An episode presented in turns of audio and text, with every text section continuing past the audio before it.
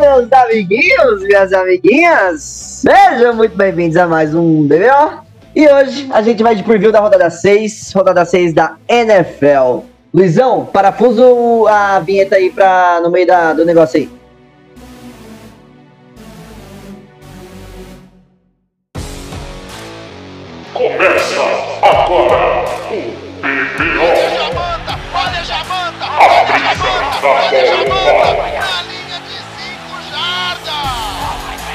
E eu sou o Luquinhas e hoje eu posso falar que deu tempo de estudar. Boa noite, eu sou o Greg. Eu queria falar que deu tempo de estudar sim, mas eu não estudei mesmo assim, pra manter a- o padrão de qualidade que eu vinha apresentando nos últimos programas. Não é muito alto padrão, né? Mas enfim. Boa noite, eu sou o Igão e caiu a eliminar do Marcelisco, hein? Hoje é dia de falar mal do Texans. Meu Deus. Muito triste. e aí, eu sou o Marcelisco, eu queria saber se você ainda tá lavando as compras quando chega do mercado. No mínimo que você tem que fazer é pra smoke. É. E aí galera, eu sou o Rick e eu tô assustado no que pode ser do Chiefs com o Le'Veon Bell. Puta que pariu, nem me fale. Eu tô assustado que pode ser com o time do GC que tem o Le'Veon Bell que joga nos chips agora. É um problema grande. Ah, eu, eu ganhei do GC. Essas coisas são ótimas pra desandar, entendeu? São ótimas pra desandar. É, de 2020 já tá assim. Imagine se o GC ganha fantasy. Mas agradeço a torcida da, da galera semana passada, viu? Ganhei do GC. Boa, Rick. Yes.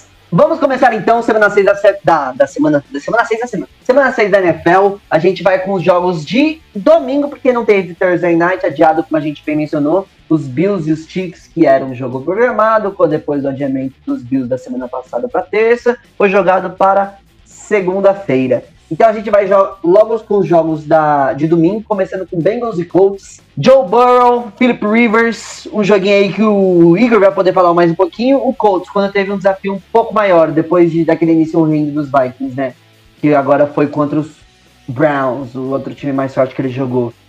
Não conseguiu a vitória e os Bengals foram amassados, trucidados, liquidados pelos Ravens. Como é que vai ser, Igão? Bom, é, primeiramente, do lado dos Colts, uma notícia boa, uma notícia excelente, que é a volta do Castonzo para ajudar ali na proteção do menino Filipinho, né? Vai dar mais tempo para ele pensar e fazer merda com mais calma, com mais tranquilidade. É, do lado dos, dos Bengals vai ser um jogo bem difícil para eles. Eu acredito que vai ser é, uma partida que eles vão penar tanto quanto. Não, talvez não tanto quanto, mas vamos ter que penar que nem penaram contra os Ravens, né? A defesa dos Bengals é a segunda pior defesa contra o jogo corrido e, e contra o passe também não tá nada bem. Estão sofrendo bastante em questão, em questão de jardas. Então vai ser um jogo bastante complicado para a defesa deles. O ataque tá dependendo bastante do Joe, do Joe Burrow. Tá lançando 849.322 passes por partida. Então vai ter que soltar bastante o braço, porque o jogo corrido não encaixa muito bem contra os Colts, mesmo ainda sem o Darius Leonard. Tem um front seven muito bom para parar os jogos corridos do Joe Mixon. Então lançar o braço vai ser complicado porque o Colts está conseguindo forçar bastante interceptação, né? O Xavier Rhodes principalmente está se destacando nesse quesito, mas também linebackers, o Okerick conseguiu fazer isso na última partida, por exemplo, o Bob Okerick. Então, é, eu, eu- eu vejo certa dificuldade ao lado do jogo dos Bengals, um favoritismo mais pro lado do Colts, mas ao mesmo tempo fica aquele, aquele asterisco, né, de como que o Rivers vai estar se apresentando depois do terror que foi semana passada. Provavelmente ele vai responder anunciando que a esposa tá grávida novamente, se puder ser. Acho que vai muito bem nessa noite. Se pá, vai ser isso mesmo. E, Igão, você tem dica de fantasy e quem você acha que vai ganhar? que os Colts vão ganhar, né? E eu acho que vai ganhar justamente por conta da minha dica de fantasy, que é o jogo corrido. É, como eu falei, a defesa dos Bengals está sofrendo nesse setor. E depender menos do Rivers lançando é uma tranquilidade para o ataque dos Colts. Então, se você tiver o Jonathan Taylor na sua liga, coloque ele, que eu acho que ele vai, vai ter mais uma partida de 100 jardas, a terceira partida dele na temporada para mais de 100 jardas. E talvez até anote um touchdownzinho. Então, acho que é o é o melhor jogador para essa partida para ser escalado nos seus fantasies. Pode deixar, eu vou colocar assim. E como vocês já devem saber também, ah, filha da puta, o, o Black and Chip também eu acho que seria uma ótima escolha. o- se o ataque dos Colts não performar com touchdown, com certeza o Black and Chip vai estar lá para anotar os seus três pontinhos, né? Vamos de Lions e Jaguars, o próximo jogo agora das duas horas da tarde no Brasil, uma hora da tarde lá nos Estados Unidos, né? Depende de onde você estiver nos Estados Unidos, também pode ter alguma mudança. Mas enfim, Lions e Jaguars, o Marcelismo vai poder falar um pouco mais de Gardner Minshew versus Matthew Stanford voltando de bye, essa bye estreia que foi? Foi bye, né? Ou eu tô perdido? Foi bye. Foi bye mesmo, né? Acho que foi bye. Foi bye mesmo. Foi. É, era Foi Packers bye- e Lions era bye bye. É, cara, dois times um 4. Acho que os dois times merecem estar um 4, mas eu acho que o Lions é disfarçadamente aí um pouco melhor, né? É, das três derrotas, tirando a lavada que tomou pro, do Green Bay contra Chicago contra New Orleans, perdeu por menos de uma posse de bola, apesar de New Orleans ter sido um negócio meio. New Orleans estava perdendo de 14 a 0, aí quando quis meteu todos os touchdowns do mundo e deixou, depois deixou, ficou brincando com o Lions, fingindo que o Lions ia ter chance mas mesmo assim, menos de uma posse de bola, quer dizer, um ataque que produz, né? É, e sempre aéreo, porque o time, como tá sempre perdendo, não consegue correr muito com a bola, mas quando corre, corre direitinho. Então, como semana passada o Jacksonville deixou até o David Johnson é, produzir, é, Deshaun Watson também é ótimo jogador, mas também produziu bastante, mais de 300 jardas, touchdowns. É, então é, eu vejo uma superioridade aí do Lions, mesmo que o ataque do, dos, dos Jaguars não seja tão fraco assim. Pelo menos o Gardner Minshew tá jogando direitinho, 10 touchdowns, 4 interceptações, acho que são bons números para um cara como ele, ele tá conseguindo garantir emprego por alguns anos, eu acho. É, e a defesa, do, defesa dos Lions, no jogo aéreo ela é honesta, mas no jogo terrestre ela é a pior de todas. Então já fica aí, eu acho que o Lions vai ganhar, mas a minha dica de fantasy é o James Robinson, que eu acho que se recupera do fumble que teve na, na semana passada, e também foi um jogo meio ruim. Eu acho que essa semana James Robinson volta a jogar bem contra a pior defesa de jogo terrestre da NFL. Boa, meu querido Marcelisco. Vamos seguindo com Falcons e Vikings. O Greg vai poder falar mais um pouco desse jogo, onde tem soma total de vitórias 1. Um. Se pá é a menor da, da, da rodada. Se pá não, é a menor da rodada. É, então, acho que é, é a menor da rodada porque Jets e Giants não, não se enfrentam, né? Mas tem Washington e Giants. É, tem Washington e Giants, é verdade, tem Washington e Giants. É tá igual, certo, né? tá Mas é então, igual. Empatado, Washington então ganhou. Essa rodada, essa rodada é feia. Bom, a gente tá falando que são dois dos, dos piores times da liga até agora, mas assim, que merecem mais destaque são duas das piores defesas da liga até agora, né? A, a defesa do Minnesota é a 26 em jardas totais e a de Atlanta é a 31 então as duas ali estão entre as 10 últimas. E o Vikings, na real, na semana passada meteu um cosplay de Falcons né, em pleno Sunday Night, tomando aquela virada pro Seattle Seahawks. E, Assim, não é nem que seja muito, tomar, muito demérito tomar uma virada pro Seattle Seahawks, porque foi uma campanha absurda do Russell Wilson. Mas não deixa de ser uma. Eles cederam uma campanha de 94 jardas nos últimos dois minutos de jogo, em um jogo que estava chovendo bastante, o que só mostra que, é, mais uma vez, a, a secundária da equipe foi muito exposta, né? Porque cedeu essa campanha gigantesca em, em poucos minutos aí no final. E não foi só essa campanha, né? A, a- defesa pode ter começado bem o jogo, segurando bem o Russell Wilson no primeiro tempo, mas no segundo tempo foi totalmente diferente a história e os Seahawks acabaram saindo com a vitória, né? Agora, o Falcons fez um pouco de cosplay de Vikings na semana passada. Porque, assim, se você parar pra pensar, eles perderam pro Carolina tendo um jogo corrido efetivo e dominante com o Todd Gurley, mas eles foram frustrado, frustrados várias vezes no jogo aéreo, pelo seu quarterback estar jogando mal e ter lançado uma interceptação no final que acabou matando o jogo. Ou seja, eles inverteram aí uns poucos papéis na, na última semana. E os dois perderam, né? Mesmo assim, os dois perderam. Então dá pra ver que são dois times desesperados, assim. O Vikings ainda tem um pouco mais de pretensão do que o Falcons por esse ano. Mas são dois times que estão bem, com situações bem complicadas. A NFC é uma, uma conferência bem difícil. Porém, assim, com a defesa de Atlanta conseguindo ser ainda pior que a do Vikings, e enquanto o Julio Jones está baleado ainda por causa da, da lesão, que acho que ele ain- ainda não deve voltar para esse jogo, o time de Minnesota, mesmo não estando nas, nas melhores condições, ainda é favorito para esse jogo e deve conquistar sua segunda vitória, mesmo o Dalvin Cook não indo para o jogo. Então eu já vou acrescentar logo a minha dica do Fantasy. coloquem Alexander Madison se vocês conseguiram pegar ele no waivers ou se sua liga é um bando de otário que ninguém pegou ele no waivers e ele ainda tá no free agency.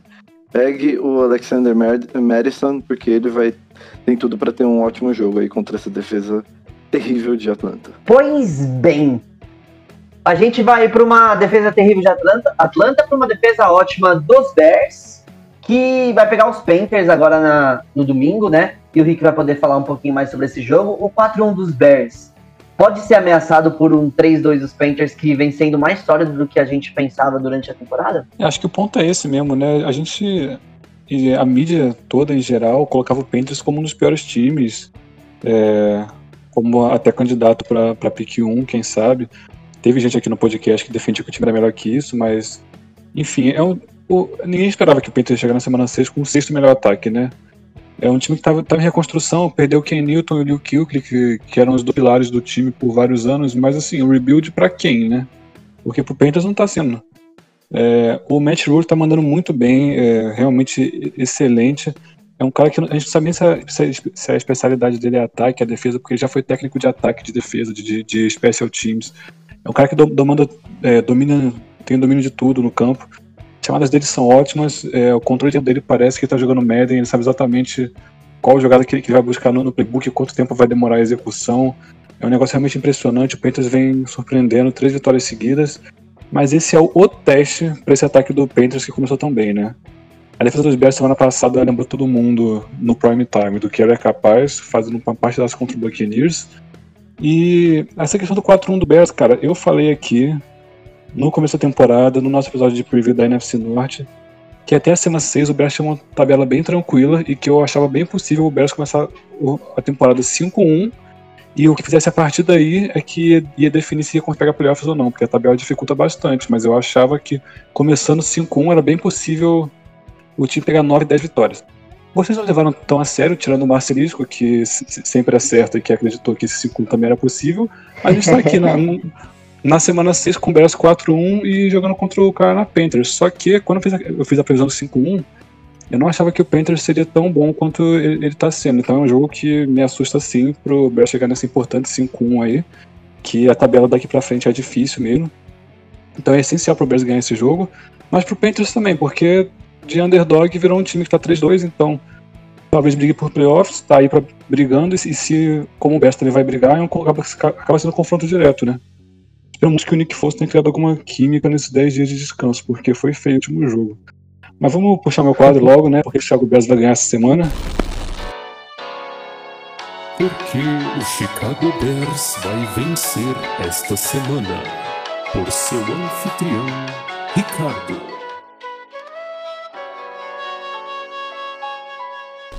E ah, o, o motivo pra mim é que a defesa dos Bears vai acabar se provando coisa demais pro Ted Bridgewater. O Bears ainda não cedeu dois, dois touchdowns pra nenhum quarterback até agora esse ano. Foram só quatro touchdowns aéreos sofridos em cinco jogos. E o Ted Bridgewater não vai ser o primeiro a fazer dois touchdowns contra essa defesa. Então a defesa do Bears vai, vai o suficiente pro, pro, pro time levar essa partida. O, o Bears tá. A, a defesa con- contra o jogo aéreo tá defendendo pra caralho mesmo. É o segundo melhor time contra o jogo aéreo, mas contra o jogo terrestre tá deixando muito a desejar. O Mike Davis tá jogando demais, passou de 15 pontos nos três jogos como titular e ele era do Bears, então vai ter lei do ex aí, pode ter certeza. O Mike Davis vai, vai pontuar bem e é a minha dica pra esse jogo. Que isso, contra a defesa dos Bears, mas falando que a defesa dos Bears vai ganhar esse jogo pros Bears. Gostei. Isso aí. O, você sabe que eu tô nesse mercado de apostas, né? Tô perdendo bastante dinheiro e tô tendo que recorrer a vocês, meus amigos, para que a gente possa conquistar juntos. E eu coloquei aqui, ó, mais de 7 punts, menos de 52 pontos totais, menos de 43 pontos totais e os Panthers para menos de 23 pontos. Essas, eu tô analisando aí o que eu vou fazer com isso daí, mas eu, eu acho que tá bem de acordo com o que você falou. É o ataque dos, dos, dos Bears que não movimentam muito bem, né?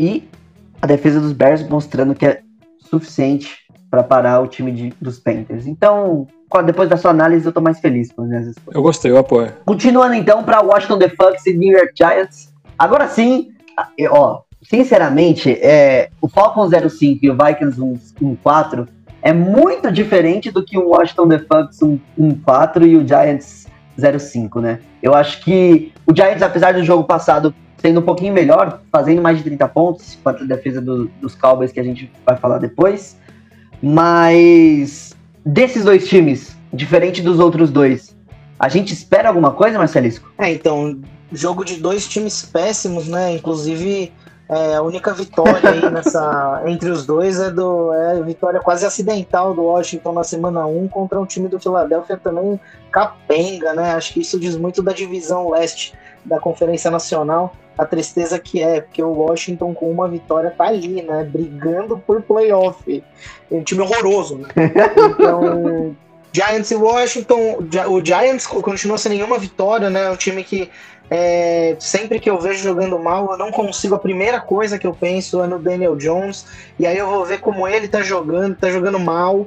É claro que a linha ofensiva não ajuda, o resto do time inteiro não ajuda. Saquon Barkley, running back, cara, talvez o meu running back favorito da NFL machucou, não joga mais temporada, mas é, dos nove turnovers que o time tem na temporada, oito são do Daniel Jones. É um negócio muito absurdo, cara. Tem que melhorar muito, principalmente fumble. Já tem três fumbles na temporada.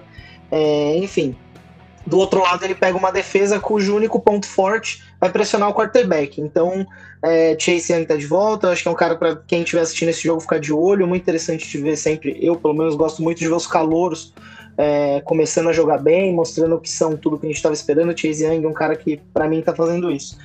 E o ataque de Washington vai ser aquela beleza, né? É, Kyle Allen jogou, é, a defesa adversária era de Los do Los Angeles Rams, mas mesmo assim, muito fraco. Ele acabou saindo lesionado, e aí quem entrou foi o Alex Smith, que a história é linda, voltou de lesão, quase perdeu a perna, mas joguinho triste, apanhou demais. A, o- a linha ofensiva do Washington deixou oito sacks, quatro deles para Aaron Donald. É claro que não tem Aaron Donald toda semana, mas é sack demais de qualquer jeito, né?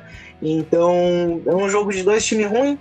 A, a sensação é que os dois times vão ficar tentando entregar a partida pro outro jogo inteiro. Mas eu acho que é a primeira, partida, primeira vitória dos Giants na temporada. Que isso? Alguma dica de fantasy aí pra nós? Sim. Assim como no outro jogo, eu falo que o time vai ganhar, mas o running back adversário vai jogar bem. O Antônio, o Antônio Gibson, que a gente estava falando, o Greg está de olho aí no meu Antônio Gibson.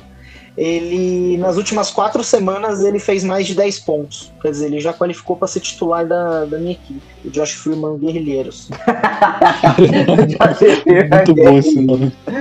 O Giants já deixou seis touchdowns corridos na temporada até aqui, viu, minha gente? Olha aí. Eu acho que também as, as duas linhas defensivas, apesar do, da- do Giants não ser nada disso, te- te- teve pressãozinha contra os Cowboys em alguns momentos. Então, contra essa linha ofensiva dos Redskins, opa, dos The Fucks, que cederam 60 sacks semana passada, acho que poderia ser uma, uma boa jogadora de linha defensiva ali. Mas enfim, seguindo com o Ravens e Philadelphia Eagles, para o Igão conversar sobre esse jogo, eu quero que você fale um pouquinho, Igor, sobre Patrick Quinn, se puder, porque com o touchdown defensivo da semana passada e a Chase Young acabou machucando durante uma semaninha ali e tal. Ele é o candidato a Defensive Player of the Year, Rookie Defensive Player of the Year, né? Rookie of the Year. Como eu não lembro como é que se chama o award, mas vocês entenderam. Defensive Rookie. Defensive Rookie, isso. O do Roy, né?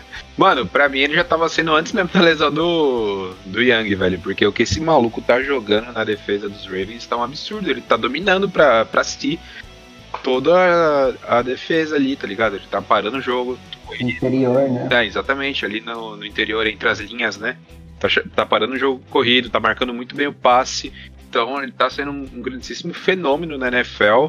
Pra mim, ele tá já é, se, se- destacando como o candidato a Defensive Rookie of the Year. E vamos ver como é que desenrola essa- esse resto de temporada, né? Por enquanto, tá largando como franco favorito.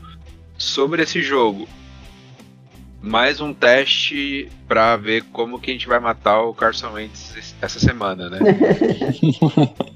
É mais uma vez, é... mano, a, a NFL devia processar o Eagles, tá ligado? Porque não é possível. é uma tentativa de homicídio por semana, cara. Vão ser 17 tentativas de homicídio, tá ligado? 16, desculpa. Ainda não são 17, 17 semanas. É ano É. que vem. O nível Andrew Luck daqui a pouco, Igão. É nível Andrew Luck, cara. E, tipo, isso acaba se refletindo nos números do Carson Wentz, que estão horríveis, mas a gente sabe que o quarterback não é horrível, tá ligado? A gente sabe. Enfim. Então vai ser um, um grande sofrimento pro ataque dos Eagles conseguir engrenar na partida.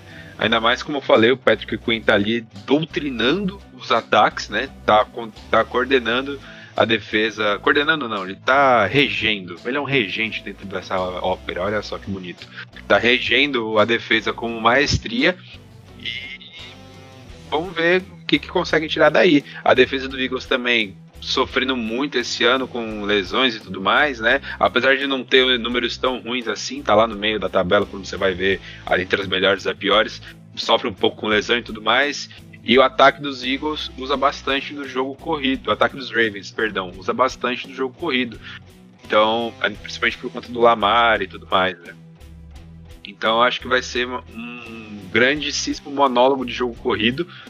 É, e a defesa dos, dos Ravens tentando matar o Carson Wentz e a OL do, do Eagles deixando isso acontecer. Se eu fosse apostar em quem. Imagina, cinco Igor segurando quantas parções. Não ia conseguir nada. Ô, eu sou grande parça, você não me viu não, velho. Mas então, é, eu acho que o Baltimore leva essa partida, mas eu acho que não vai ser uma lavada, tá? Eu acho que o Eagles vai conseguir é, se desenvolver muito bem na partida, apesar de todas as críticas que eu teci aqui. Mas eu acho que os Ravens vão ser vitoriosos mesmo, mesmo com essa resistência. Ô, Igão, você tem alguma dica de fantasy, então? A minha dica de fantasy essa semana acho que é o Miles Sanders, o running back de Filadélfia, que eu acredito Olha, que ele... ousado. É, eu acredito que o ataque dos, dos Eagles vão conseguir é, escoar melhor as jogadas através dele. Então, talvez ele pontue bastante. Não, não vale a aposta, pelo menos, né? Eu Você acredito. tá escalando meu time inteiro, Igor. Porra, não tô vendo a Eu tô sentando o Sanders nessa rodada, velho. Mas se pá, eu vou ter que colocar ele mesmo, porque o meu outro running back é o Mixon e o outro é o Cook. Então fodeu. ô, ô, Greginho, você reservou uma dica de fantasy também? Queria deixar uma outra dica que assim, normalmente se você tem ele no elenco, você vai colocá-lo de titular. Mas, meu querido, coloque o Mark Andrews na sua formação, porque a linha de linebackers do Philadelphia Eagles é um negócio patético. O nosso queridíssimo Nate Gary foi queimado de forma bizonha pelo Chase Claypool na última, na último touchdown do Steelers no último jogo. E, pô, acho que o Andrews tem tudo pra deitar ali em cima deles, porque ele é um end bem rápido e corre como um recebedor, então ele vai ter bastante sucesso. E só pra finalizar a gente falar desse jogo, na verdade eu queria fazer uma provocação ao Marcelisco, diretamente a você. É, eu sei que é cedo pra falar em questão de candidato de MVP, dentro ou fora.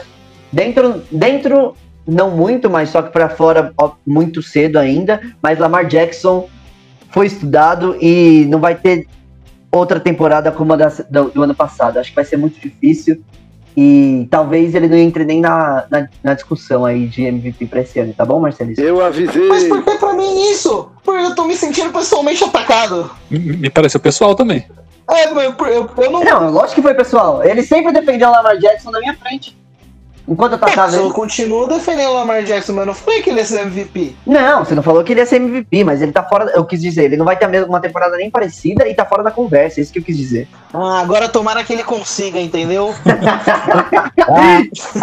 eu não tava nem torcendo pra ele, agora eu vou torcer pra ele. Quem foi seu palpite mesmo pra MVP? Russell Wilson. Foi, o, foi um palpite muito melhor, foi o Drew Brees, porra. Exato, Ah, é é isso que eu ia verdade, falar. Drew Eu dei o. Wilson. Eu dei o Russell Wilson, eu que vou ganhar esse palpite aí. Foi mesmo, mano. É, Sempre que tá eu, mais eu vejo que o Russell Wilson vai ser MVP, eu lembro do palpite do Greg, mano. Nossa, então só por causa de agora, eu espero que o Russell Wilson não seja. né? Porque no Greg certo é, é muito difícil de aceitar. Eu já me fudi com o Sean McDermott essa semana aí. As chances dele já diminuíram pra caralho, então. E o Zac Ball lá, o linebacker do Saints, só tá jogando em special team, então dois palpites Tá bom, já passa tá o jogo, passa o jogo. Tô nem aí. justo demais. Deixa claro que eu, eu falei que o Josh Allen é MVP desde o primeiro episódio lá. Eu fui editar da minha voz pra falar que eu falei do Mahomes. Foi um mero desvio de conduta. o Rick tá aqui, ó. Vai, foda-se, faz jogo. Deep Vamos pra fake. o... o Clash da NFC Norte aí, dos dois times que. Não, não são os dois times que estão em primeiro, porque o Ravens ainda tá na frente dos Browns, apesar da mesma campanha, por causa do jogo é, direto, né? Do confronto direto. Mas a gente tem Browns e Steelers, um jogão aí. Aqui, quem diria que a gente ia falar? A gente tem Browns e um jogão, ainda mais por duas semanas seguidas que a gente ia classificar um jogão dos Browns, né? Então eu vou chamar o Rick para poder falar um pouquinho mais desse jogo, primeiramente, onde a defesa dos Steelers cedeu muitos pontos para um ataque do Philadelphia Eagles, que a gente sempre toda semana falando da linha ofensiva, do que não tá produzindo, sem wide receiver e tudo mais, e você deu tantos pontos para esse time. Será que agora, contra o Cleveland Browns, que tá tendo um ataque produzindo muito, mesmo sem o Nick Chubb, o Karen Hunt jogando bem, o Del Beckham jogando, voltando, é, voltando a jogar bem, vai, tem alguma chance dos Browns aí? Eu queria, na verdade, começar com uma curiosidade sobre essa partida, porque muita gente pensa que o Paul Brown é o pai do Cleveland Browns, mas na verdade o pai do Cleveland Browns é o Big Ben, o, o, Big Ben tem 22 vitórias e duas derrotas na carreira contra o Browns. São números realmente impressionantes. E queria trazer esse retrospecto, mas óbvio que não, não vai entrar em campo. Eu acho que vai ser um jogaço, Browns e Steelers. O Marcelisco bem levantou o ponto no nosso episódio de review da semana passada, que o, o, os adversários dos Steelers eram fracos nesse 4-0 que ele, que ele tá. O Browns já teve um teste maior contra o Colts, que eles venceram, e um teste muito maior contra o Ravens, que eles foram atropelados. Então acho que é, é um bom termômetro para a gente ver qual que vai ser o parâmetro, já que a gente imagina que o Ravens vai despontar para brigar por esse título de divisão e, e, seria o campeão natural. Quem que vai desafiar o Ravens mais? Vai ser, né, vai ser os Steelers ou o Browns? E para mim, uma chave nesse jogo vai ser questão do jogo terrestre do Browns, que é a melhor da NFL, com 188 jardas por partida, e que enfrenta o front seven maravilhoso dos Steelers, que é o segundo melhor defendendo o jogo terrestre. Então acho que é um duelo para ficar de olho. Com certeza, mano. Essa defesa do, do Steelers, assim, é, a gente fala muito, muito dela. Ela começou o ano muito bem, mas acabou ficando uma coisa meio preocupante aí da, da semana passada contra o Philadelphia Eagles, porque eles realmente cederam muitas jardas para para uma equipe do Eagles que não é das mais talentosas da liga e principalmente no corpo de recebedores estava bem eh, tava bem deprimente a situação e pô, o Travis Fulgham teve 150 jardas contra os caras, então é, fica aí de alerta para uma defesa que a gente considera muito boa e que principalmente o front seven é muito bom, mas a secundária teve problemas na, na semana passada e pode ter problemas novamente essa semana, porque o ataque aéreo do Browns, mesmo que não seja a principal faceta do time, ele tem sido muito eficiente esse ano, exatamente porque a principal faceta do time, que é o jogo corrido, está funcionando muito bem. Então abre muito bem o play action pro Baker Mayfield, e ele tem utilizado muito bem tanto o Odell Beckham quanto o Jarvis Landry. O ano, eh, na semana passada o Austin Hooper apareceu bem também, o David Njoku tá voltando de lesão, então essa secundária dos Steelers, por mais que eu também goste dela, não tanto quanto o Front Seven, mas também goste, tem que ficar de, de olho aberto. Eu espero que essa semana seja uma semana onde finalmente eu tenha que parar de pedir para as pessoas colocarem um pouquinho mais de respeito no meu Cleveland Browns, entendeu? Porque se ganhar do, dos Steelers e tem chances, é, acho que a gente vai ter que começar a falar do, dos Browns com, com letra maiúscula, falar dos Browns com chance que vai para os playoffs e eu acho isso legal demais. É um time que sofre muito, cara. É, eu fico, fico muito contente com esse, com esse prospecto. tô, aliás, não precisa nem ganhar do Steelers. Só essa sensação de que se ganhar do Steelers vai, vai dar para acreditar, já é um negócio muito louco. Não, é, tem a sensação de que dá para ganhar real do Steelers. Tipo, não é nenhuma ilusão, sabe? Tipo, sim, é, sim. são chances bem, bem reais, tá ligado? Eu, inclusive, já deixo até aqui a minha aposta. Eu vou apostar no, no, no Cleveland Browns essa semana. Eu também. Eu vou de Steelers, mano, porque, como o Rick bem falou, velho, é, é, o, é o pai, o Big Ben é o pai dos Browns, né, cara? Então, é, é, é, é retrospecto não entra em campo, não é um jogador, né? Mas ainda assim pesa nessas horas e quer queira quer não, a defesa dos Steelers, mesmo com todos os poréns que foram levantados, ainda é em números a melhor da liga, né? Então, Sim. principalmente em sec, né? Exatamente. E é o ponto que é mais é, sensível na, no ataque dos Browns, né?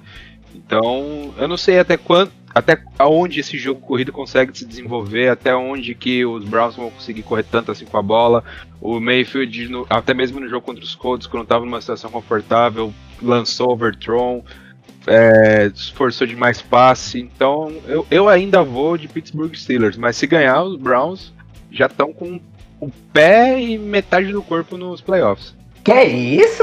Ai, gosto, gosto. caralho! Os Que caras tão ousados demais. Quem- sério, quem diria que na semana 6 o melhor jogo da rodada ia envolver o Cleveland Browns? Isso é muito louco. Quem diria que na semana 5 e na semana 6 a gente falaria sobre o Cleveland Browns como Browns, com o Cleveland Browns como candidato e jogando, colocando no, no jogão da rodada, tá ligado? Impressionante. Pois é, é um fenômeno. Amo. Impressionante, na verdade, assim, ó, só pra fazer um disclaimer, impressionante no quesito não esperamos do Cleveland Browns por eles serem o Cleveland Browns. Se fosse com esse elenco, com esses técnicos em qualquer time, a gente já estaria falando muito mais desde o início da- do ano, né? Esse, esse é o ponto, porque a gente falou do ano passado, ficou iludido e não foi porra nenhuma, e a gente falou, não, vamos dar outra chance pros caras. E eles estão aproveitando essa outra chance que a gente nem deu. Então, ó, surra na nossa cara aí pra Cleveland Browns.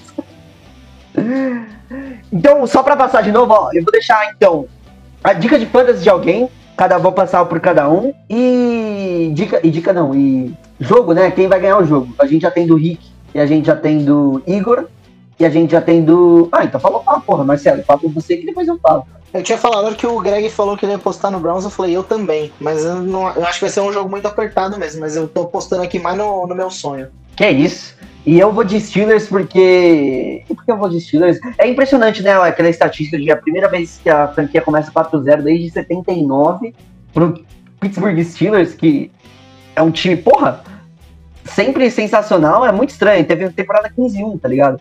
Mas enfim. é, eu vou de Steelers também, porque eu confio no Big Ben, confio na, na defesa dos Steelers e eles vão conseguir se provar contra os Browns, mas só que vai ser um jogo muito legal, um jogo apertado. Não, não espero que seja um jogo com uma- um espaçamento muito grande. Alguém com dica de fantasy aí pra gente? Minha dica de fantasy, como o, o Browns tem uma das piores defesas aéreas da liga, terceira pior, e tá cedendo ponto pra caralho pra quarterback, e o Big Ben vem numa crescente aí, melhorando depois da lesão, eu vou apostar que o Big Ben vai bater no Browns, na, na defesa aérea do Browns, né? Que nem o, o LeBron vai bater no Brown agora voltando da bolha. Então minha, minha dica é o Big Ben. Seguindo o mesmo raciocínio do Rick, se eu for puxar o gancho, eu vou no Claypool. Boa, peguei ele. Vou ter que startar porque tá tudo machucado no time. Famoso piscina de argila. Nossa.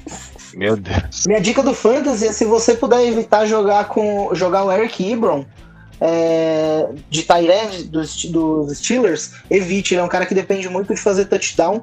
E o Browns é um time que só deixou o Tyrande fazer mais de 10 pontos nele quando o, o Tyrande marcou touchdown. Quer dizer, você ia ter que confiar muito que o Eric Ebron ia meter um touchdown. Ele não tem muita recepção, muita jarda. Então, se é pra evitar, melhor. Bom, a minha dica de fantasy é. O Jarvis Landry tem sido um cara bem consistente na- nas últimas semanas e assim, mesmo que ele não tenha tido nenhum número muito espetacular, você não deve bancar ele por qualquer um, porque o ataque do Browns vai ter volume e o Steelers não foi tão bem semana passada no jogo aéreo, então é, não, não banque ele por qualquer um, sabe? Perfeito. Vamos sair desse jogo e vamos pro próximo jogo. A gente vai falar um pouquinho do jogo que era pra ser semana passada e não foi semana passada e agora vai ser essa semana e mudaram de sábado para domingo, segunda, terça, quarta, quinta. E a gente vai falar de Broncos e Patriots. A gente falou um pouquinho da semana passada, é, se, porque a gente não sabia no preview se esse jogo iria acontecer ou não. Então a gente vai falar um pouco menos desse jogo dessa rodada, porque as mudanças são duas, uma principal em cada time. O Newton tá de volta, ele vai poder participar desse jogo agora de domingo. Isso muda totalmente o que poderia ser o jogo para os dois lados, né? tanto para preparação da defesa dos Broncos, quanto para preparação do, do ataque dos Patriots, porque agora eles têm alguém lançando a bola, não tem ninguém como o Brian ou ninguém como o Steelers, né? E o Melvin Gordon foi pego dirigindo bêbado. É isso mesmo, Greg? Você que trouxe esse breaking news e, e ele parece que não vai jogar. Né? Eu não sei se foi bêbado, mas foi under influence. escrito lá. E aparentemente ele estava a 45 km por hora acima do, do limite. eu. Caralho! Que quando o Kit chamou o Greg, achei que ele ia falar, "Vo- você, Greg, que entende de entorpecente, vai falar melhor. Eu também achei, sinceramente. Que não deixa de ser verdade. É. Não, eu, go- eu gostei da referência, Rick. Muito obrigado, cara. Sim, eu fiquei emocionado. e eu vou chamar o Rick para poder falar um pouquinho mais sobre esse jogo também. Porque assim, mudando essa mudança de panorama de ter um quarterback pro time de New England, torna o New England como o time favorito para esse jogo para ir pro 2-3, né? Ou não? Eu tô errado? Ah, eu, eu acho que sim, cara. É, é um confronto interessantíssimo do ataque terrestre dos Patriots, né? Na verdade, contra a defesa do Vic Fangio. O Vic Fangio, que é, sempre foi uma grande mente defensiva. Mas o Patriots está com 180 jardas terrestres por, por, por jogo, que é a melhor média da liga. E o Broncos tem defendido muito mal as laterais do campo. Principalmente corridas por fora, né? Pelo outside, eles estão cedendo mais de 6 jardas por carregada por fora. Então, realmente é uma marca bem ruim e que eu imagino que o Patriots vai tentar explorar ao máximo com o Bert e com o McDaniels, usando muito option principalmente, colocando o Kenilton para se deslocar, para naqueles vários running backs que a gente não sabe qual que vai ter mais carregados, que cada semana é um. Imagino que eles vão fazer muito run pass option buscando as laterais, acho que vai ser um confronto bem interessante. E a volta do Ken Newton refaz totalmente o ataque do Patriots, né? É muito mais dinâmico, é o que a gente estava vendo nas primeiras semanas e que a gente ficou animado. Ele, ele vai, vai, ele estando saudável, é um cara incrível. Mas do lado do Broncos também o Drew Locke tá, de- tá de volta, né? Provavelmente com o Noah Fent. A gente falou muito de- dessa dupla, como eles podendo ser um bom, bons candidatos a breakout esse ano. Os caras estão tão entrosados que até parece que na, na contusão e na volta da contusão os caras estão fazendo tudo, tudo juntinho. Ai. Então, assim, acho que eles podem estar um pouco, um pouco, um pouco enferrujados, sim, mas eu tô animado pra, pra ver o que eles vão conseguir fazer contra essa defesa do Patriots. Acho que é um jogo interessante, mas eu apostaria mais no Patriots. E alguma dicasinha de fantasy aí, Rick? Eu vou apostar no Ken Newton justamente porque eu acho que ele vai conseguir muitos pontos pelo chão. Quem sabe até mais um touchdownzinho, né? Tá fazendo vários. É, eu iria com, com essas duas dicas também.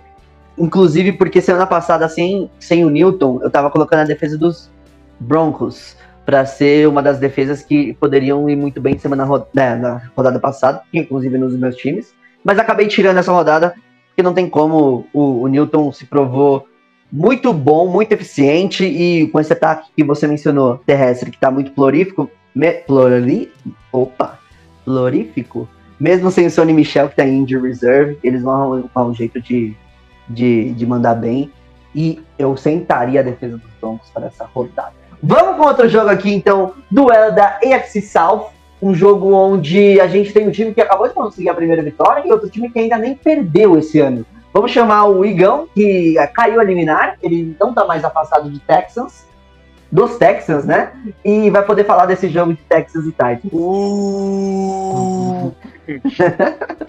Ai, ai. Bom, vamos lá, né, mano? É... Os, os Titans estão numa situação confortabilíssima esse, esse início de temporada. Principalmente porque, em primeiro lugar, a gente espalhou coronavírus por todo o Tennessee e não sofreu a menor penalidade da, da, da liga, né? Mas, enfim. É, Eles estão 4-0, com os Colts deslizando contra os Jaguars e contra os Cowboys. Cowboys não, desculpa, contra os Browns. Nossa, porque eu falei Cowboys, mano? Contra os Browns. Eles estão liderando de braçada agora e muito provavelmente vão abrir os 5-0 essa semana. O time do, Tennessee, do Houston Texans, eles conseguiram acertar muitas coisas na última partida depois da série do Bill O'Brien. É, tá muito mais redondinho o time sem aquele, aquela âncora, aquele peso, né? Mas ainda assim tem muitas deficiências, principalmente na sua defesa. É, e o ataque ainda precisa engrenar um pouco melhor, precisa ter um pouco mais de harmonia entre os recebedores, entre o jogo corrido e tudo mais. É, eu acredito que contra os Titans, que é um time que tem se mostrado forte, que ainda não foi testado assim de fato contra um grande rival, mas que tem, vem, vem se mostrando forte, é, eu não vejo como os Texans conseguiriam brilhar e surpreender e renovar todo o seu jogo em duas semanas.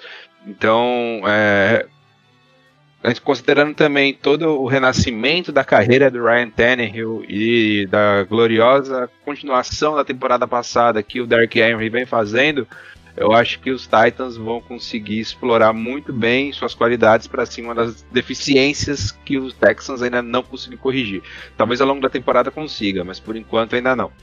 Então eu vou votar no Tennessee Titans e a minha grande aposta de. vou votar. Então, Bial, hoje eu voto no Titans. Por afinidade. Por afinidade, porque... então, meu voto é estratégico, porque tô tentando eliminar alguém da casa, sabe? Então eu vou votar no torcendo pra não Titans. ser mais votado. É? Você aí Vitor, votando no Babu. Você aí votando no Babu, claramente. Eu não tenho quem votar, então eu vou votar no cara de Toda sempre. semana.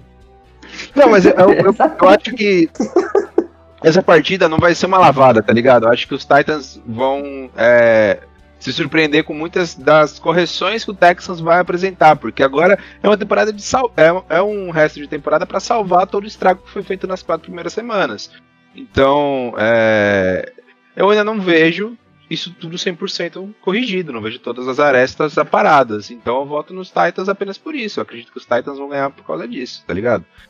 Eu acho que tem um time que tem menos erros do que o rival lá de Houston. Claramente. Tem alguma dica de fantasy aí, meu amigão? Isso, Antes da dica de fantasy, eu só queria fazer um elogio que é muito pouco feito, eu vejo por muito pouca gente, a comissão técnica Ao Igor? Tennessee. Ah, tá. Não, pelo amor de Deus, onde que eu vou elogiar o Igor? Nunca É que você na minha falou pouca vida. gente, eu já pensei que era Não, não. Não, mu- muito pouca Igor, gente que agora tem é elogiado. Tá ligado? Muito pouca gente tem comentado sobre o trabalho feito pelo coordenador ofensivo do Tennessee Titans, o Arthur Smith. Porque muita gente fala do Vrabel e realmente o Vrabel tem fazendo, vem fazendo um trabalho excelente e eu não tô tirando mérito dele. Mas é que o, o Arthur Smith está fazendo um trabalho sensacional nessa renascimento aí do Ryan Tannehill e tem sido muito pouco comentado. Inclusive, times que estão sem treinador deveriam estar de olho nele para sua posição vaga aí. E por fim, a gente vai de dica de fantasy legal. Essa semana é a dica mais óbvia da face da Terra, que é o Dark Henry, porque nenhum recebedor Que consegue porra é essa de dica? É porque nenhum, nenhum recebedor do- dos, dos Titans consegue pontuar bem. E eu, eu falo por experiência, tenho dois. Então, é, a melhor aposta mesmo é no jogo corrido, e o jogo corrido dos, dos Titans é mono. mono é, então, é uníssono, tá ligado? É o Henry, não tem jeito, cara. É a, a dica mais bosta, mas é a única, tá ligado? É a única dica que tem. Semana passada que o John Smith, da Irene do Titans, ele meteu dois touchdowns, mas um dos touchdowns foi roubado pra caralho, velho. Tá ligado? O Eu não vi isso, dele. Marcelisco. Então, o maluco tava tipo uma jarda e meia na frente da linha de scrimmage. E arremessou o touchdown e o replay, velho. Parecia que estavam fazendo VAR pro Flamengo, mano. Ai, caralho. o, o Tannehill realmente lançou bem pra frente da linha, mano. Tava pelo menos uma jarda ali completa, tá ligado? E o pior é que nem adiantou pra mim no Fantasy, tava tomando uma lavada. Ah, se fodeu. Vamos sair do presente do Tannehill, vamos pro passado dele, vamos pra Miami Dolphins, vamos pra New York Jets, vamos pra Le'Veon Bell saindo dos Jets e, e, assim, a gente classificava esse jogo desde sempre como um jogo péssimo, mas o Miami, ele vem fazendo um trabalhinho que, obviamente o jogo não vai deixar de ser péssimo, mas só que vai trazer um pouco mais de interesse pra esse jogo pelo trabalho do, do, do, do Flores novamente, a gente elogiando esse trabalho, e o Greg vai poder falar mais um pouquinho. Greg, é melhor reiniciar a franquia de, de New York? Ó, primeiramente, o jogo não tem como ser péssimo se no jogo tem Ryan Fitzmagic. Não existe essa Desculpa. possibilidade, porque É. ele torna o jogo fantástico só por si próprio. Mas, Verdade, desculpa. ti- tirando isso, eu já vou chegar na, na questão do rebuild, mas eu queria falar um pouquinho primeiro sobre, assim, é- é- essa coisa que você falou. Os dois times, a gente falava que ah, ia ser um jogo fraco e tal. E chegou no jogo e, na real, os times estão em toadas completamente diferentes, né?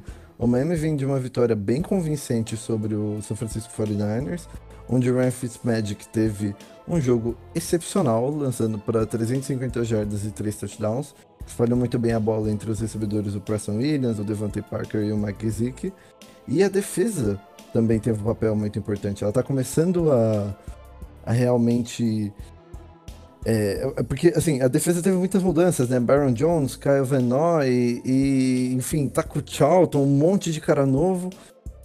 E agora tá começando a pegar a liga, sabe? Tudo bem, foi contra o ataque mais fraco do 49ers, mas mesmo assim, eles tiveram 5 sacks, duas interceptações e do- dois fumbles forçados sendo um recuperado.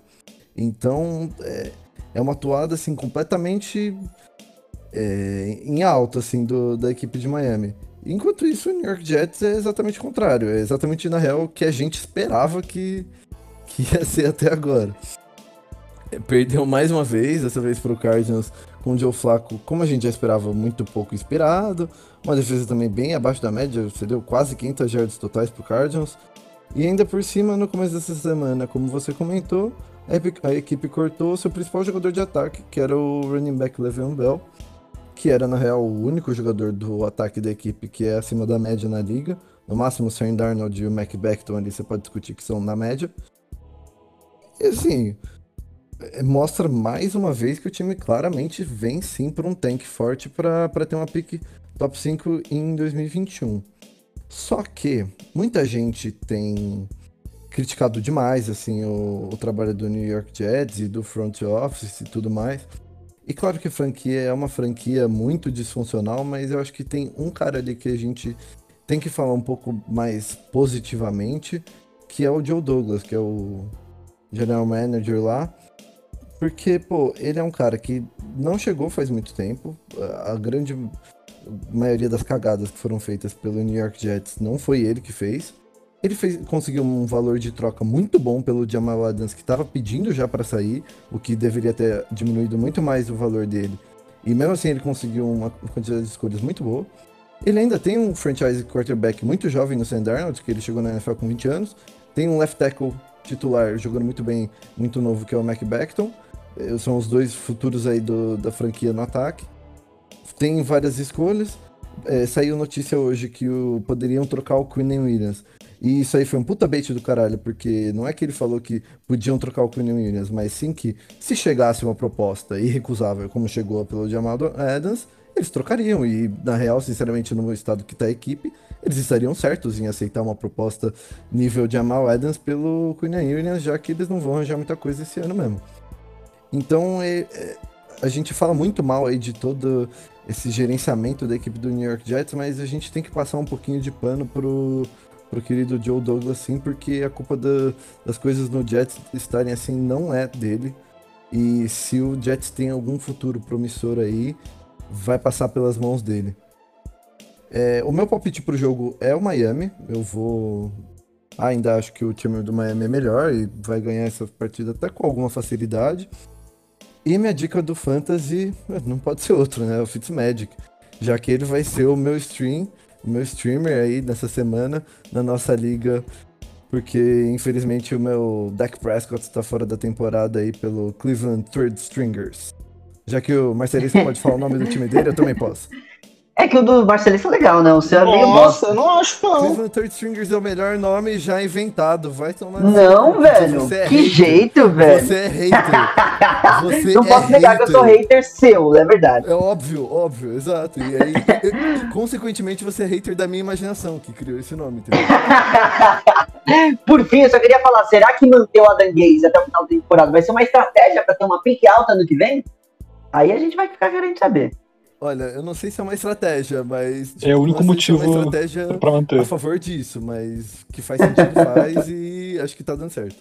Quando eu falei que estratégia de merda, eu não tô te desmerecendo, Luquitas. É porque eu penso que realmente os caras podem fazer isso e eu acho isso um absurdo.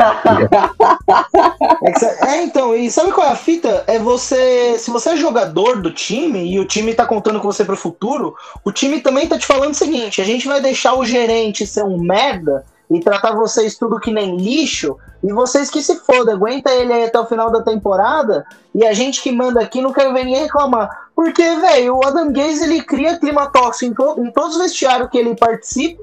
E os caras deixam ele lá, deixando os meninos infelizes. Tem menor cabimento, cara. Os meninos infelizes? Vamos seguir de jogo então. A gente vai para outro jogo da rodada. Que esse daí pode muito bem decidir é, playoffs, né? No seguinte, de seeds, né? Se o Packers não ficar com a primeira seed, Ah, o Buccaneers pode muito bem entrar como campeão da, da NFC South e tá ali decidindo quem vai ser seed 2, 3, 4. A, a diferença não é tão grande quanto antigamente, mas mesmo assim é bastante interessante. A gente tem Packers e Buccaneers, jogo às 4h25, 5h25 aqui, provavelmente vai ser o jogo da TV. E o Marcelis vai começar falando um pouco mais, já que ele murmurou aí quando eu falei que o Bucks pode ser favorito, porque ele quer ser underdog. é, é o hipster. É, pô, cara, é que, é, é ver- é que o problema é que o que você falou é tão verdade que é desanimador, né? Porque você veja, os dois caminhos para os playoffs do Tampa Bay Buccaneers, um envolve é, disputar com times como o Green Bay Packers. Eu acho que vai ganhar a divisão, mas o, o Bears está um jogo só atrás, então tá disputando uma vaga no wildcard com times de outras divisão, divisões que são melhores. E dentro de casa contra o New Orleans Saints que, que voltou a ganhar. O Michael Thomas deve voltar a jogar. Espero que ele pare de bater nos companheiros, se é que foi isso que aconteceu. porque eu preciso dele no, no meu elenco. Mas, pô, preocupante pra gente, né? É, Depois de perder do Bears, que é um jogo que na nossa cabeça dava pra ganhar, é difícil de entrar muito animado contra, contra o Packers. Pô, a defesa do Tampa Bay, melhor defesa contra jogo ter- terrestre da NFL, mas eu tenho a impressão que a gente vende muito o jogo aéreo para conseguir parar o jogo, o jogo terrestre, e isso contra o Aaron Rodgers vai ficar bem evidente. A linha ofensiva do Packers deixou o Aaron Rodgers tomar três sacks na temporada até aqui. É muito pouco. E, bom, se você deixa um jogador do calibre do Aaron Rodgers sem, sem bater no chão, é, o cara tem uma temporada nível MVP como ele tá tendo. O running back dos caras é, para mim, um dos candidatos a jogador ofensivo da temporada. A defesa parece que ela só entrega ponto quando já não tá mais valendo. Então, um pouco pessimista. É, eu só queria acrescentar a fala do Marcelisco, que falou da defesa terrestre do Bucks. Nos últimos três jogos, o, o Bucks cedeu menos de 50 jardas terrestres nos três. Nunca na história da, da franquia Tampa Bay Buccaneers eles tinham conseguido fazer isso. E é uma marca realmente muito impressionante, né? Então vamos ver como se sai contra um time como o Packers que gosta de correr a bola, que tem uma linha ofensiva que tá jogando tão bem, assim como o Aaron Jones. Sim, o Davante Adams também volta no ataque do Packers. É que no ataque do Tampa Bay, eu acho que o Tom Brady tá pegando um bom ritmo. É, o Chris Godwin e Mike, Mike Evans devem jogar. Eu acho que o running back, o Ronald Jones, que é um cara que eu torço muito para dar certo, cada jogo ele tá jogando melhor. E a chave para ganhar do Packers, eu acho que é conseguir fazer o jogo terrestre funcionar e fazer algo para parar o, o ataque. Então, é, tem que sonhar, né? Minha dica do Fantasy já fica aí, que é o Ronald Jones, que tá correndo muito bem, melhorando, e a defesa do Packers deixa correr um pouquinho. Vai passar a bola para vocês aí. Eu não matei essa bola aí não, mano. Veio pra mim, eu meti o Romero, furei ela, desculpa. Eu tenho algo a acrescentar, então. Que mesmo que, que a gente perca, eu já acho muito legal, cara, que mais uma vez a gente esteja no prime time. Quando eu tava projetando ver vários jogos do Bugs esse ano, é, não tava. Quer dizer, no prime time não, mas um jogo que chama atenção, um jogo que as pessoas queiram ver, um jogo relevante, sabe? Fazia muito tempo que torcedor do Tampa Bay não se sentia assim, cara. Isso é, é muito interessante. E quanto que disse é do Tom Brady, meu querido Marcelismo? É, com certeza, a maior parte, né? A chance de ir pros playoffs também, é isso. Cara não gosto, mas falar que joga mal não vou falar. Principalmente que tá jogando. Não tá jogando fino da bola, mas tá jogando bem melhor que o James Winston, né? Com certeza. Principalmente porque não tá tendo tanto turnover quanto, né? Alguém quer mais acrescentar alguma coisa sobre esse jogão? Eu só queria reclamar que ele tá batendo em cachorro morto no James Winston, porque o James Winston nem pode é, provar que ele estaria jogando melhor que o Tom Brady. Então para de bater em cachorro morto, Marcelito. Isso aí é feio. Eu vou. Eu concordo. eu banco peço desse Drew. Brees, mano, imagina se- se- como que ele deve estar jogando então, velho. Que é uma das piores temporadas da história do Drew É. Brees. Então imagina o Brissett, por exemplo, que é banco desse Rivers aí, que toma int a cada três passes. Pelo amor Você de tá Deus, vendo eu né? defendendo o Brissett aqui? Você tá vendo eu defendendo o Brissett aqui? Seu É pau no lógico cu? que ninguém ataca o Brissett, porque o Brissett é mais, mais soço que chuchu, né? Não, porque eu tenho um bom senso que você não tem. Mas eu tô atacando o James Winston do ano passado, eu não tô atacando o James Winston desse ano. Quem que reclama do reserva que não tá jogando, minha gente? Eu, porque eu me ofendo por tudo que envolve o Santos. Foda-se. Continua. É isso aí. Não, mas então, mano, comentário de ESPN aqui agora, velho. É muito legal quando você tem esses quarterbacks é, renomadíssimos jogando e se enfrentando, tá ligado? Tem, tem uma aura por trás de uma partida dessa. Não dá pra negar que não, mano. Tipo, quando você pega o, o Aaron Rodgers e o, e o Tom Brady se, se enfrentando, é tipo um momento que todo mundo para, fala, caralho, que da hora. É, um- É. aquele momento que você convence o seu amigo a assistir NFL, sabe? Quando você Sim, é pega só a terceira vez, mano. é, então. Então, tipo, é um jogo da hora, tá ligado? Só por isso, por isso apenas já seria uma partida da hora. E aí, quando você pega que os dois times estão jogando bem, estão com defesas boas, estão com ataques bons, é, estão fazendo partidas que tão empolgantes de assistir, jogos emocionantes, o Bucks nem se fala nesse quesito, né? É, então, cara, eu tô realmente empolgado pra essa partida. Que bom que colocaram no prime time, porque aí dá tempo de eu resolver meus BO e assistir o jogo. E é isso, cara. Realmente, vai ser um, um jogão essa semana, mano. Pra mim é o destaque da semana essa partida. A mi- e a minha dica de fantasy vai ser um pouco diferente do normal, porque não vai ser uma dica pro nosso ouvinte, não. Vai ser uma dica pro Chris Godwin. Ô, Chris Godwin, filho da puta, vê se pisa em campo, por favor, porque.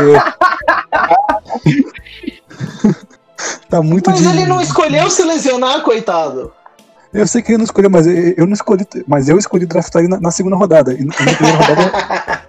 Na primeira rodada foi, foi o Secund Barca que tá fora da temporada. A segunda é o Chris Godwin que não pisa em campo. E eu tô tendo que fazer malabarismo com um monte de receiver meia boca que, que joga jogo sim, jogo não. Então tô desesperadamente pedindo pra ele voltar, senão eu vou ter que infelizmente descobrir onde ele mora. Eu já sei qual vai ser a oferta que eu vou fazer que você não vai conseguir recusar, Henrique. Que é isso? Eu tenho 97 wide receiver. É, você tem 97 wide receivers e running backs. E ninguém se machuca nessa porra, só no meu time se machuca. E eu tô vendo você 4 em 1 e eu 1 4. É, ele- ele- eu não quero que ele se machuque. Vamos pro prime time da semana, que é Rams e 49ers, que a gente esperaria muito mais esse jogo se os 49ers estivessem completos. Coisa que eu vou falar um pouquinho mais pra frente, que eles estão se recuperando e chegando lá. Talvez cheguem lá ainda nessa temporada, não completamente por causa do bolsa, mas enfim, né? E os Rams que vem apresentando um futebol muito, mas muito melhor e muito mais parecido com 2018 em relação à temporada passada. Para trazer para vocês alguns stats da equipe dos Rams, eu vou falar principalmente da defesa, que para mim está sendo o ponto mais surpreendente e mais evoluiu do ano passado, porque eles estão terceiro em número de pontos, com apenas 18 pontos cedidos por jogo e 4 em número de jardas. Em first down percentage, eles estão em sétimo e segundo em, em relação ao passe. Mas a gente tem que trazer esses números para a realidade quando a gente fala que os caras enfrentaram três times da NFC East, com Philadelphia Giants e What the Fucks. Pegaram os Cowboys na primeira rodada que conseguiram parar eles para 17 pontos, o que é muito bom. Os Cowboys são um dos times mais floríficos. De novo eu vou passar a palavra. Floríficos da NFL. Foram, né? Antes do Dex né? E acabaram cedendo aquele número de pontos para os Bills, né? A gente sabe que teve aquela virada, mas eles mostraram uma reação muito boa, mas acabaram tomando a virada no último drive.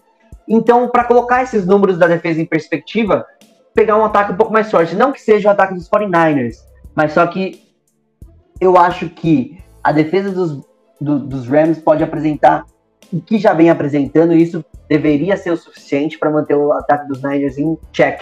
Uma vez que a gente ainda não sabe que o Jimmy Garoppolo volta, mas só que ele, é, ele, é, ele, é, ele vai para o banco durante o jogo porque ele lançou duas interceptações horríveis.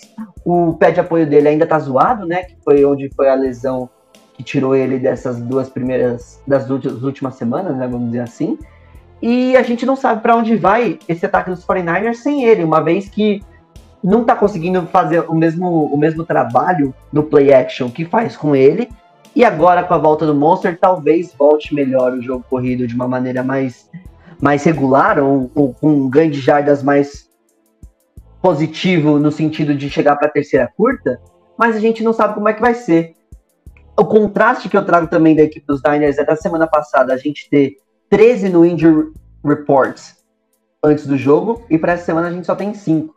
Então talvez esse seja o momento de os Niners mostrarem que eles estão se recuperando e conseguirem fazer uma boa partida, porque as duas as últimas partidas foram muito ruins. Eles só ganharam nessa temporada de Jets e Giants, os dois times que não ganharam de ninguém ainda. Então, meu palpite para a rodada fica assim com Los Angeles Rams. Eu acho que o ataque trabalhando no play action correndo tão bem com a bola ainda continua efetivo contra os Niners que vem de duas semanas muito ruins, tomaram uma sacola para os Dolphins, né? E dica de fantasy, eu colocaria a defesa dos Rams, se você pudesse, porque eu acho que o ataque dos Niners ainda não vai voltar a produzir com um número de alto de pontos e a possibilidade de haver turnover se o Garópolo, ou mesmo com o Garópolo nesse caso, né? Não, não vier, jo- é, startando para o time do- dos 49ers é muito grande. E o Aaron Donald está lá, Jalen Racing dando tackles amassadores toda a rodada. Então eu acho que, que essa seria a minha dica aí pro Fantasy. Alguém mais gostaria de adicionar alguma coisa sobre esse prime time? Eu queria fazer uma pontuação sobre o 49ers, porque o ano passado o jogo corrido deles foi muito efetivo por causa da linha ofensiva que tava jogando bem pra caramba, né? Exatamente. E, pô, a linha ofensiva do 49ers foi da água pro vinho, só que na real do vinho pra água, né? Porque os caras, pô, tá jogando muito mal a linha ofensiva dos caras, o Trent Williams não tá jogando bem, Mike McGlinchey mal também. E isso tá sendo muito triste porque tá dificultando muito a situação do ataque em geral. Não tá dando tempo para nenhum dos quarterbacks que tá lá lançar a bola, também dificulta pro jogo corrido. Então, se, tem que, se tiver alguma mudança na equipe do 49ers, passa muito por essa OL melhorar a sua performance. Concordo, Greginho, concordo. Vamos então com os jogos de segunda-feira, onde a gente teve um jogo que era para quinta-feira, que a gente mencionou no começo do episódio, jogado para segunda-feira, que é Chiefs e Bills. E a gente classificou mais uma vez como um jogão da rodada, porque a gente não pode deixar de colocar Patrick Mahomes e Josh Allen desse ano, com bigode, sem bigode, de barba, de barba com bigode, a gente não sabe, para disputar. Pra disputar não, né? Para estar como jogão nessa, nessa rodada. Eu vou chamar o Igão para falar um pouquinho mais desse jogo primeiramente, porque eu quero que você fale Josh Allen vem de bigode ou vem de barba? Então, mano, acho que esse é o ponto mais importante dessa partida, né, mano? A questão do, do barbeado do nosso queridíssimo Josh Allen. Acho que é a questão que mais é, vai definir, assim, o potencial resultado dessa partida, né? Caso ele continue com essa palhaçada de deixar uma barba cheia dizendo que tem um bigode ali no meio, aí vai complicar bastante. Mas comentando de fato aqui o que realmente interessa, né? É. Cara, é um jogão do caralho, hein, velho? Porque são dois ataques muito dinâmicos, muito envolventes, contra duas defesas que não estão assim rendendo tão bem. Então, a tendência é de que os dois quarterbacks soltem bastante o braço e a gente veja jogadas de 40, 50 jardas, é, 30 jardas toda hora. Até porque o jogo corrido, principalmente na parte dos Bills, não tá sendo tão produtivo esse ano, né? Na parte dos Chiefs até que tá. Ainda mais agora que tá chegando o Le'Veon Bell. Aí, puta, era, era o que tava faltando para esse ataque, né, cara? Caralho, como eu odeio o Adam Gaze, mano. Ele conseguiu deixar o time. Melhor ainda, mano. Puta que pariu. Mas então, é, os Chiefs que tem o segundo melhor ataque da liga e os Bills que tem o quarto melhor ataque da liga contra duas das defesas que estão lá no pelotão de baixo.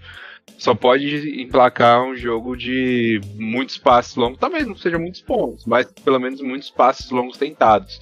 Isso é da hora de assistir pra caralho. Se Tom Brady e Aaron Rodgers é da hora porque são os quarterbacks da geração antiga que ainda estão jogando em alto nível, que a gente gosta de ver e tudo mais, sem encontros raros, aqui a gente tá vendo um dos quarterbacks da geração futura, né? E até mesmo da geração atual, porque o Mahomes já tem um Super Bowl, já se provou. Então, eu é, eu gosto bastante desse jogo, eu gosto muito desse jogo mesmo, mas é, não tem como evitar de falar, mano, que se o Josh Allen não raspar todo o resto da barba, deixar só o bigode, vai dar Kansas City Chiefs, mano. É, esse acaba sendo o confronto entre o time que o Le'Veon Bell escolheu contra o time que ele deveria ter escolhido, né? Por quê? Ah, adorei! Bom, porque eu acho que hum, pelo bem da liga seria muito legal a gente ver o Le'Veon Bell nesse ataque do Bills que tá sofrendo tanto com o jogo terrestre e que é um time forte que tá aí, mas que contra o Titans a gente viu que falta alguma coisa, né? E eu acho que o Bell poderia, poderia ser essa alguma coisa, seria divertido demais. Fora que o Bills é um time que todo mundo gosta, é um time legal, que, que quebra a mesa no estacionamento, e, e, então seria legal ver um jogador como o Le'Veon Bell indo pra lá. O ataque do Chiefs fica ainda mais amedrontador, né, com, com o Le'Veon Bell. Claro que ele não, não imagino que não vai chegar tendo um, um grande, uma grande carga, mas ao longo do tempo, você colocar um cara com essa com a habilidade que o Le'Veon Bell tem no, no ataque desse e com o Andy Reid para desenhar as jogadas é, é, algo realmente que vai complicar ainda mais para defender esse ataque fortíssimo do Chiefs. Mas eu, eu queria destacar, na verdade, a defesa dos, dos, Chiefs, que tem jogado bem, tem sido umas boas surpresas no, do time nessa temporada. A gente sabe que, que, o ataque é um absurdo, mas a defesa tem, tem feito boas partidas. E vamos ver se eles vão tentar fazer mais ou menos o que o Titans fez semana passada, né? Que foi justamente por não ter o, Bills no jogo terrestre, eles negligenciaram um pouco defender o, o jogo terrestre e deixaram a defesa bem recuada no, no campo para tirar a bola longa do Josh Allen, que ele adora e que dá muita diversão para o jogo. E acabou dando certo, porque o Josh Allen, apesar de ser bom, ele, ele é cabaço e ele jogava uma, umas bolas ali na marcação dupla, tripla e Enfim, acho que pode ser um caminho para defesa do Chiefs também. É, o mais triste da derrota deles pro, pro, pro Titan semana passada é na semana seguinte pegar o Kansas City Chiefs e muito possivelmente já ter du- duas derrotas consecutivas. Um time que eu, eu acho todo mundo, pelo menos nesse podcast, acho que pode falar que quer ver crescer, né? É, gosto dessa semana, porque para mim é um, é, é- são duas semanas consecutivas que o Brian Dable, o coordenador ofensivo do Bills, enfrenta um baita coordenador ofensivo do outro lado. Na semana passada, quem levou a melhor foi o Arthur Smith, do, do- de Tennessee, e essa semana joga contra o Andy Reid, que vocês falaram aí, head coach, mas o coordenador ofensivo é o Eric Bieniemy, que se não tiver empregado como head coach ano que vem, a gente tem que botar fogo na NFL. Principalmente se o Adanguese estiver empregado ano que vem, né? Também. Ah, o Jets quase contratou o BNM na outra vez. Vai que o Joe Douglas agora dá uma. a- Nossa, ilumina um cara. pouco a mente dele e ele contrata o BNM. Ia ser interessante o Darnold na mão dele. Yeah. Mas agora só pra, pra terminar sobre esse jogo, eu queria muito, cara, e eu sei que é um comentário até um pouco aleatório, mas eu queria muito que o nosso queridíssimo Jerry Sneed não tivesse se machucado da defesa do Chiefs, porque ele era um calouro que apareceu muito bem nos primeiros jogos. E ele infelizmente machucou o collarbone e aí ele vai ficar fora ainda por mais alguns jogos. Ele faria uma diferença assim sensacional nesse jogo, principalmente com um cara tão é, não cauteloso como o Josh Allen. Ele faria um estrago nesse jogo. não cauteloso. Só pra fechar o jogo, então a gente vai passar por, por dica de fantasy e quem vai ganhar o jogo. E por último, eu só queria ah, um adendo aí pra falar do Le'Veon Bell. Eu acho que, obviamente, vai tornar o Kansas City Chiefs mais poderoso ainda. Mas no final das contas, eu acho que ele não vai tomar o, o ataque terrestre do Chiefs pra ele. Eu acho que vão conseguir usar muito bem ali uma mistura de Le'Veon Bell junto com, com Clyde Edwards-Helaire. E é só por um ano.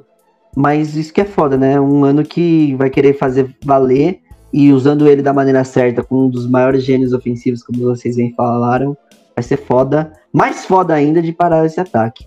Vamos pro Igor. Eagle, eu quase falei Eagles agora. Vamos pro Igor pra falar dica de fantasy e quem vai ganhar esse jogo. O nome do meu time ano que vem na Liga de Fantasy vai ser Philadelphia Igor, mano. Eu já tô adiantando isso pra vocês, né? Mas então, mano. é, quem eu acho que vai ganhar, eu acho que vai ser o Kansas City Chiefs, porque eu acredito que tá faltando Gillette lá em Buffalo. E a minha dica de fantasy é o homem que tô mamando a liga inteira, a temporada inteira. Porque tá me salvando pra caralho no fantasy e não vai ser diferente dessa vez. Eu acredito, eu espero, eu rezo. Que é o Josh Allen, que eu acredito que ele vai conseguir fazer uns passes bons. Até mesmo como o Rick falou, a defesa pode até enfrentar ele mais recuado. Ele consegue, ele- talvez ele explore um pouco mais o scramble, acabe correndo um, um tantinho um pouco mais com a bola e mais. Eu, minha aposta, minha dica essa semana é o Joshinho. E aí, Rick?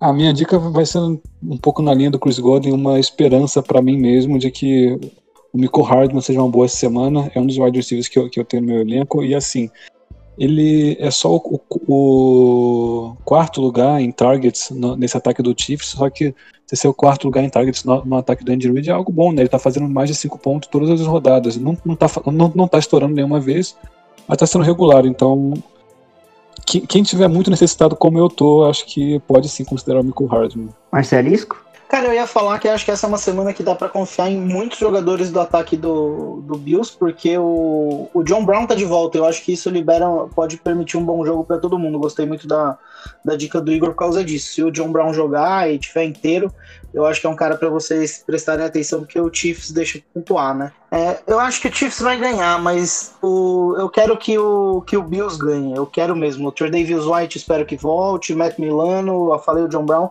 mas ainda acho que, que é Chiefs. E você, ô Greginho? Bom, eu quero fazer uma ousadura aqui. Caso o Trey Davis White eu acho que volte, eu acho que o Buffalo Bills ganha essa partida. Com muita dificuldade, não vai ser nem um pouco fácil, obviamente, mas eu acho que essa volta do Trey Davis White seria fenomenal assim para a equipe e ajudaria muito nessa vitória. E exatamente por causa da volta do John Brown e o Cole Beasley tá meio baleado, ele tava meio É, no último jogo, um cara que apareceu bem foi o Gabriel Davis, o calouro wide receiver do Buffalo Bills. E se você está em ligas mais profundas ou você está com muitas lesões no seu time, ele pode ser um cara para ficar de olho, porque pode ter uma produção boa. Acho que difícil do Mahomes perder duas seguidas, então vou de Kansas City Chiefs. E a gente vai passar de jogo, que a gente já falou bastante desse jogo, né? A gente vai pro oficial Monday Night dessa rodada, que seria Cardinals e Cowboys. Seria não, vai ser Cardinals e Cowboys. E a gente vai trazer o Rick para falar um pouquinho mais sobre esse jogo. O Cardinals que jogou contra a equipe do New York Jets. E a gente não pode falar que se reabilitou, porque jogar contra o New York Jets é quase uma free win esse ano, né? E os Cowboys que perderam seu quarterback pro resto da temporada. Vai ter o Red Rifle tocando esse time. E os três recebedores ali vão ter uma queda gigante de produção, Gallup, Lamb e Cooper, né? É, eu esperaria uma certa queda sim. Não, não, não sei se é gigante, não, acho que não, mas esperaria uma queda. Esse confronto, na verdade, para mim é o confronto do desapontamento. Eu vendo a, a, tabela dos Monday Nights, eu falei, puta, esse Monday Night da semana 6, né, no, no começo da temporada, eu falei, esse aí vai ser muito bom. Cardinals e Cowboys, dois, dois ataques fortes que vão colocar ânimo nisso aí e tal. Mas os, os, dois times começaram um pouco abaixo do esperado. O Cardinals tudo bem que tá 3-2, que conseguiu uma boa vitória contra o 49ers e tal. Mas eu não esperava um pouco mais, até porque tiveram jogos fáceis que eles já perderam. Mas é isso, cara. O Cowboys é o melhor, é o melhor ataque da liga até agora, mas esse melhor ataque é algo bem enganador, né? Porque eu tava sempre atrás, perdendo, e tinha que passar muito a bola, e as, as outras defesas já muito em garbage time, marcando no estilo prevent, né? E dando essas jardas pro, pro Cowboys. Tudo, tudo bem que uma das defesas era o Falcons, que tomou tanto ponto no garbage time que o Cowboys acabou até virando o jogo, meio sem querer, meio querendo, sei lá. Mas é um ataque que eu esperava mais. O, o estilo do ataque, a pegada, acho que tende a mudar totalmente. O, não é que o estivesse correndo pouco, mas está correndo menos do que ele já correu em outros anos. E é essencial dar a bola para ele, já era quando tinha o Deck Prescott, vai ser ainda, ainda mais agora com o Andy Dalton.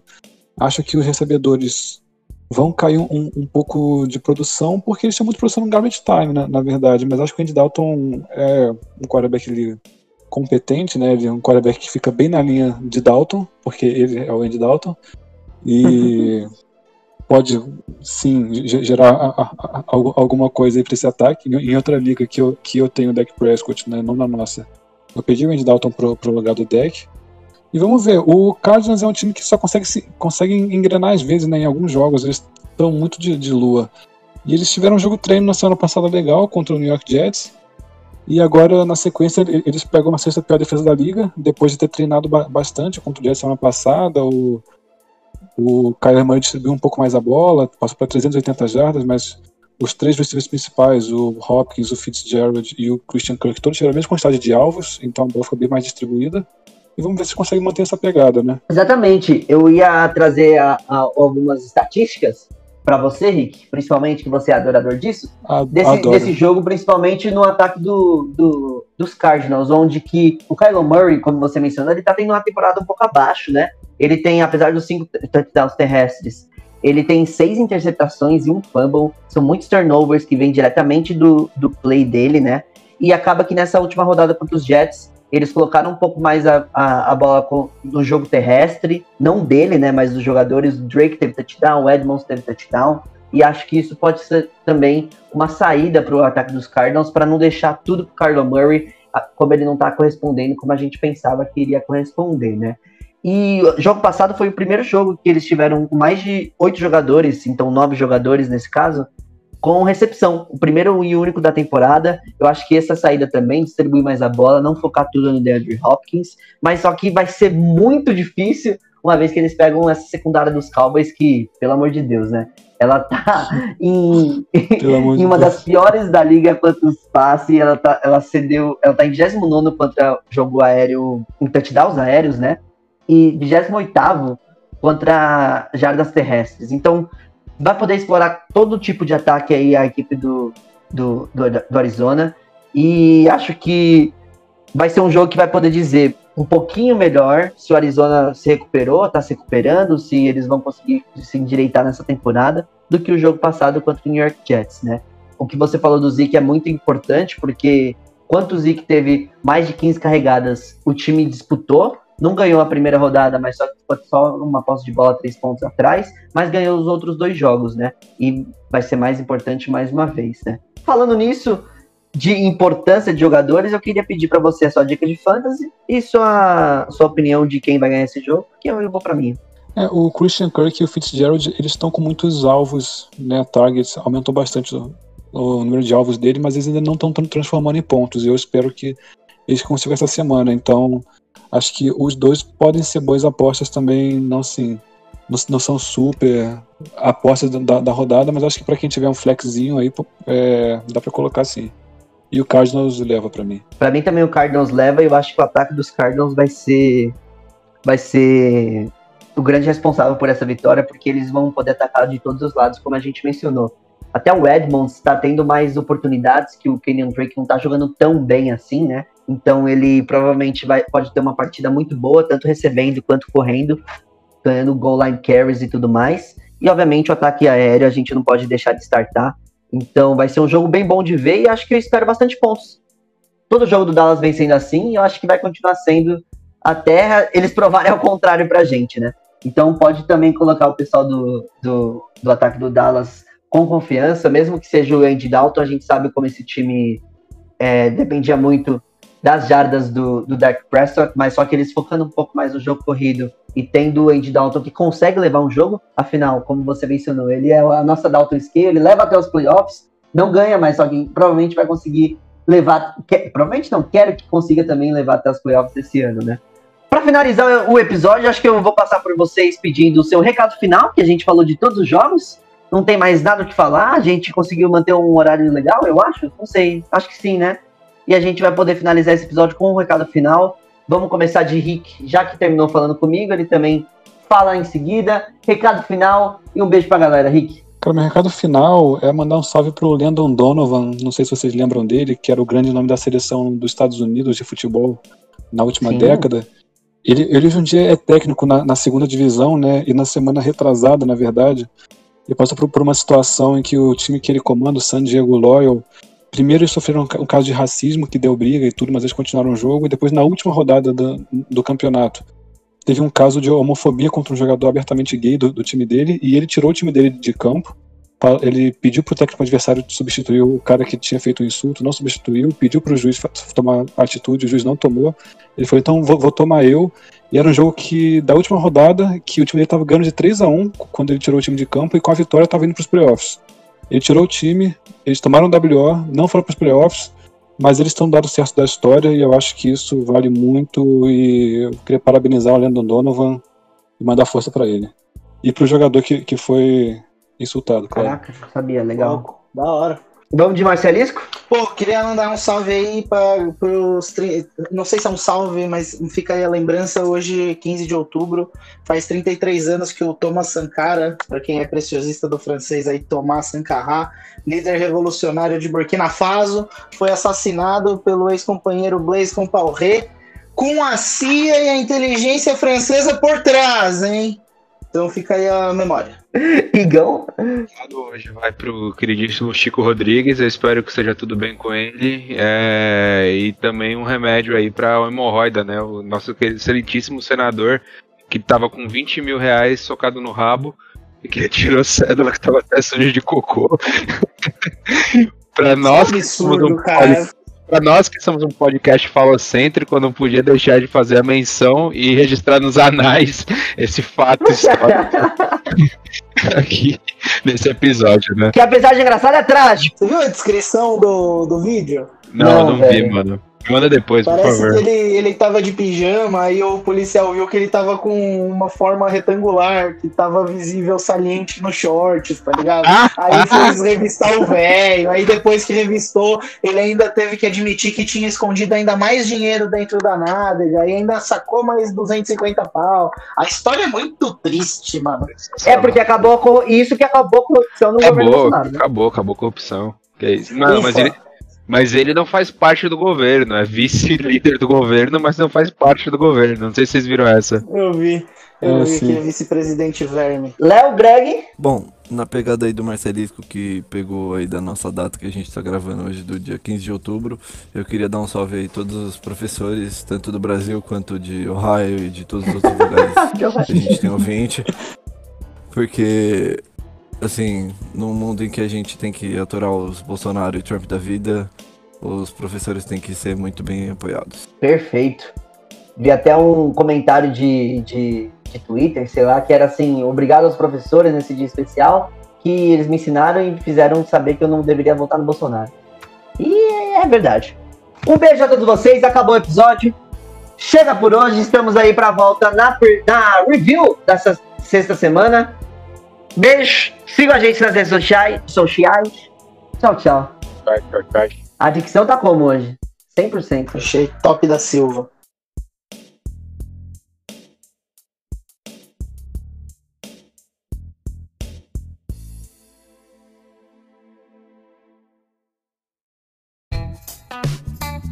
Este podcast foi editado por Luiz Gonzalez. Soluções em áudio e vídeo.